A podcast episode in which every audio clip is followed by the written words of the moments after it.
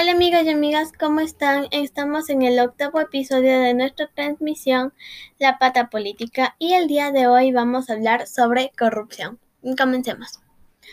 Fortalecer la transparencia en la gestión de instituciones públicas y privadas y la lucha contra la corrupción con mejor difusión y acceso a información pública de calidad, optimizando las políticas de rendición de cuentas y promoviendo la participación y el control social que va de la mano con los deberes y responsabilidades constitucionales de los ecuatorianos.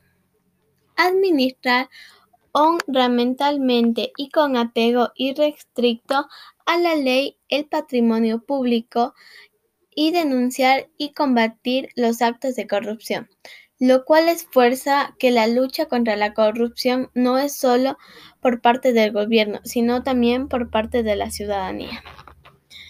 Y amigos, eh, Ecuador, la verdad, es un país eh, bien corrupto y no es corrupto solo desde el presidente, digamos así, es desde, es desde lo más bajo nosotros eh, podemos eh, o hemos sido corruptos alguna vez.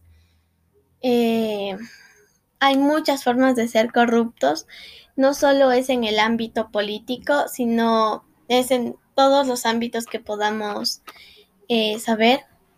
Y amigos, esto es todo lo que yo les podría contar de la corrupción. Y espero que les haya gustado mucho este episodio y nos vemos en nuestra siguiente emisión.